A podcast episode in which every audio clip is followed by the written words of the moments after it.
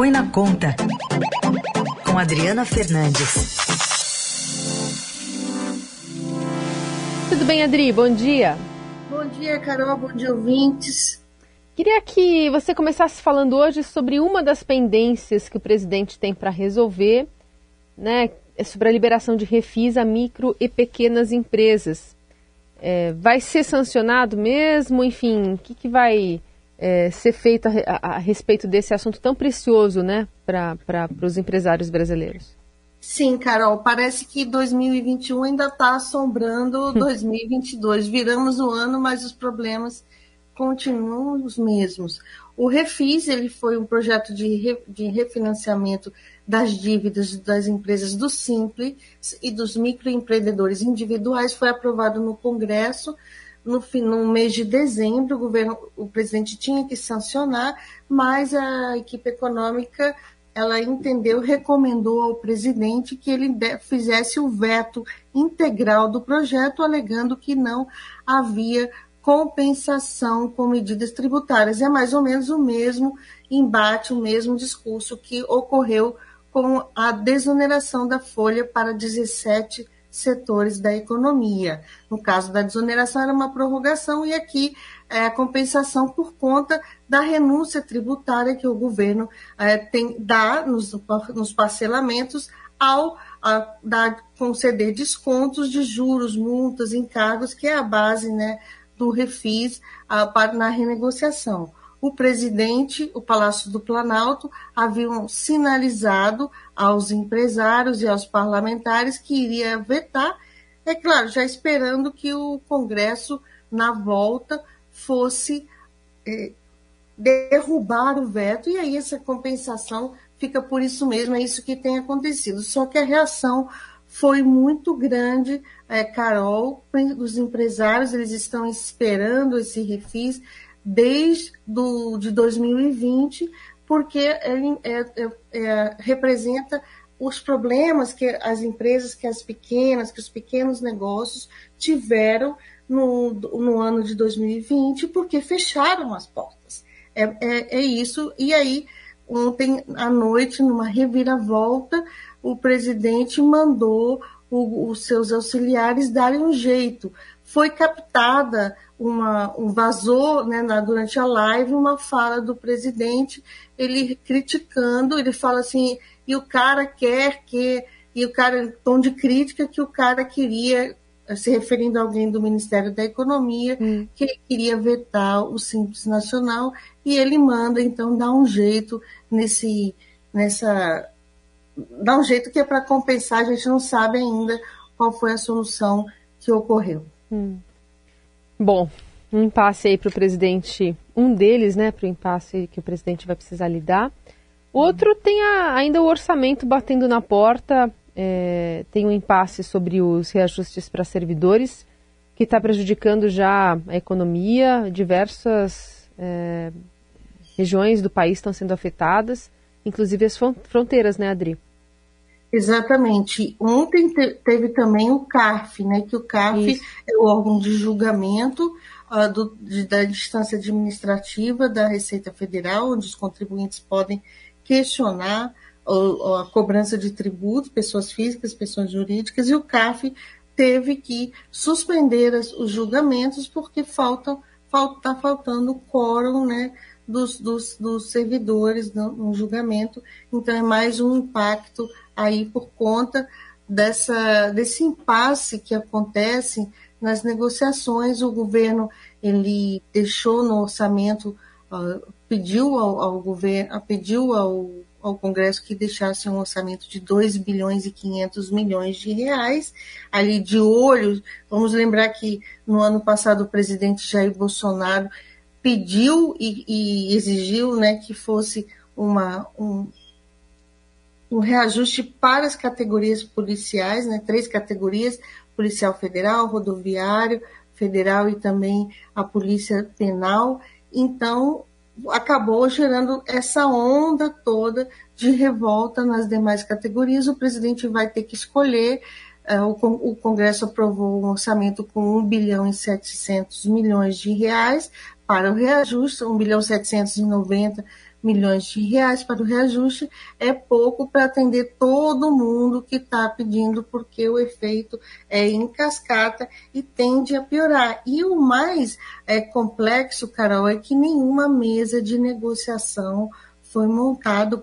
Lembro que o presidente estava de férias na, nas praias catarinenses, depois ele passou mal, foi para São Paulo, voltou ontem ao trabalho e o ministro da Economia, Paulo Guedes, também está uh, de férias, deve voltar na semana que vem.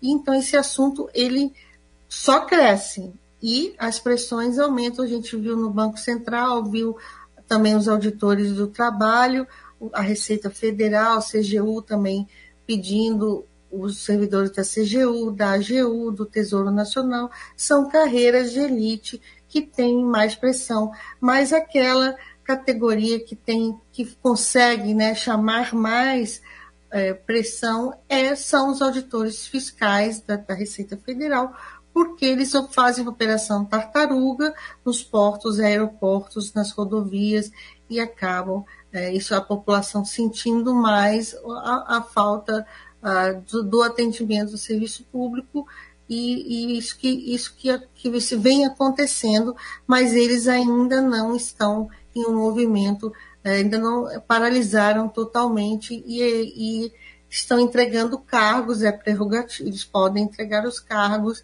e vamos ver o que acontece nos próximos dias, como o governo vai, uh, uh, vai se entender com esse pessoal e mais ainda, o que vai fazer com esses 1 bilhão e 790 milhões. Eu fiz na semana ontem uma matéria que mostra que esse dinheiro pode até ser insuficiente para os policiais, é que é praxe no orçamento ter os valores também, é praxe não é, é uma exigência ter os valores para o ano seguinte, para o ano cheio.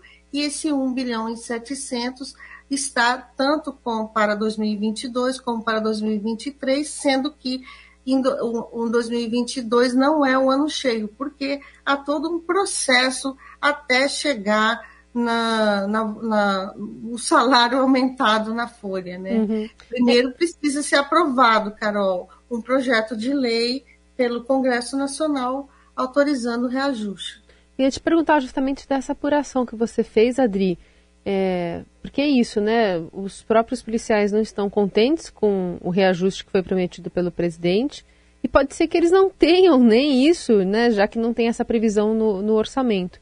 Então está tudo pode muito ser. em aberto para a semana que vem, né? É, a previsão tem dinheiro para todo, o dinheiro não está especificado lá no orçamento para quem vai. Uhum. Pode, o presidente pode decidir dar para várias categorias, o que é muito, o que não vai dar muito efeito. Além disso, tem esse ponto que eu comentei, que estou comentando aqui, que é o fato de que o orçamento foi igual tanto de 2022 quanto 2023 e o 2022 só vai começar e a expectativa a funcionar o reajuste lá por junho. Então são menos meses, então menos meses com o mesmo valor do ano cheio significa que na prática será um valor menor. O, o, o, certo seria que em 2023 tivesse pelo menos o dobro da, dos recursos previstos. Esse é um ponto técnico uhum. mais importante na negociação.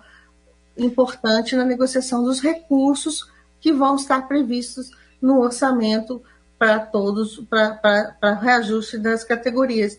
Eu lembro que todo esse embrólio foi porque o presidente é, insistiu em dar um reajuste só para um, uma categoria, uhum. que é a categoria que o apoia, os policiais, que têm apoiadores fortes nessa categoria, e esqueceu o resto, o resto dos servidores.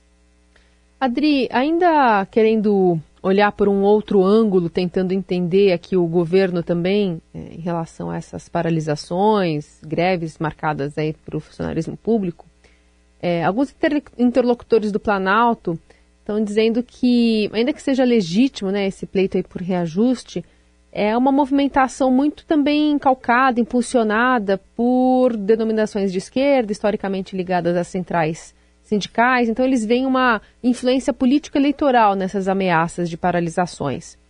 É, qual é a sua visão, apuração e análise sobre esse aspecto?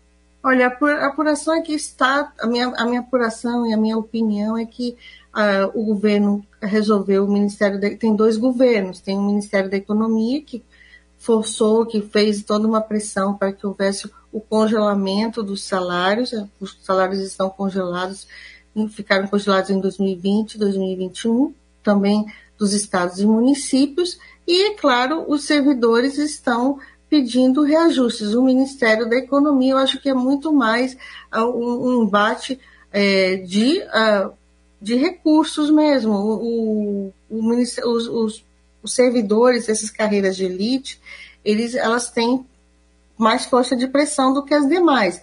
As demais, elas estão desde aquelas que a gente chama aqui em Brasília, é um, um, um, termo que é muito usado tanto no Congresso como aqui, é o do baixo clero. São os, o, os servidores que ganham menos, que são ali, trabalham mais no apoio administrativo. Esses servidores estão sem reajuste desde 2017.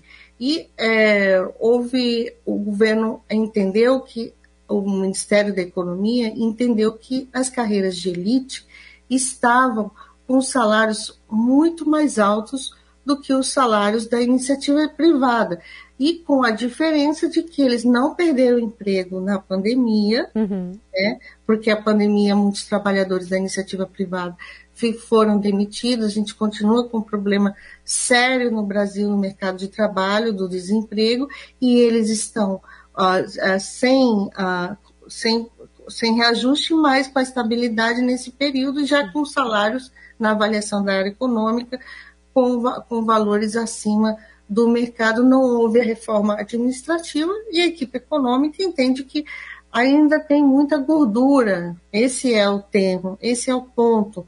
Mas o presidente também fez uma escolha política, política de olho nas eleições para uh, fazer esse reajuste. Aqui é uma briga, cada um defende o seu. Uhum. Os, eles mostram força. A Receita Federal sempre mostrou força e o governo, é, nós estamos em véspera de eleição, não se, não se preparou para esse embate, ou mesmo para discutir uma, uma recomposição aí da inflação, como alguns mais ou menos 10 estados, por enquanto, já, já estão fazendo uma recomposição para todo mundo, mas que não, não custe, né? Uh, não custe esse, esse desgaste político também. É claro que nos sindicatos tem as suas posições ideológicas, mas é uma pressão aí é mais de quem está querendo aumento de salário e reposição da inflação. A questão é toda do que ah, as comparações, aí vão começar as comparações tem, de quanto que o salário inicial, o salário final desses servidores mais altos e o ponto do ministro Paulo Guedes de não querer ah, fazer essa acha que ainda estão altos e com estabilidade. Ele, o Ministério da Economia ainda vê se houver um risco ah, de uma piora aí da pandemia com a OMI, com mais recursos terão que ser é, dispensados para o combate né, da pandêmico, que a gente tem que lembrar que a pandemia ainda não acabou e ele não vê e a sua equipe não acham que é o momento de uh, fazer novos reajustes para trabalhadores que já estão né, né estáveis e vem tendo aumentos uh, nos últimos anos, tirando esses do congelamento, aumentos periódicos. Esse é um ponto difícil polêmico e não foi encarado ah, com o não foi a, a, esse problema não foi antecipado. Tudo tudo no governo a gente fica a bomba história e depois tenta se resolver. É um pouco isso uhum. Carol. Uhum. muito bem. Adriana a gente volta a se falar na segunda-feira. Um bom fim de semana para você. Bom fim de semana a todos os ouvintes da Eldorado e você também Carol. Tudo de bom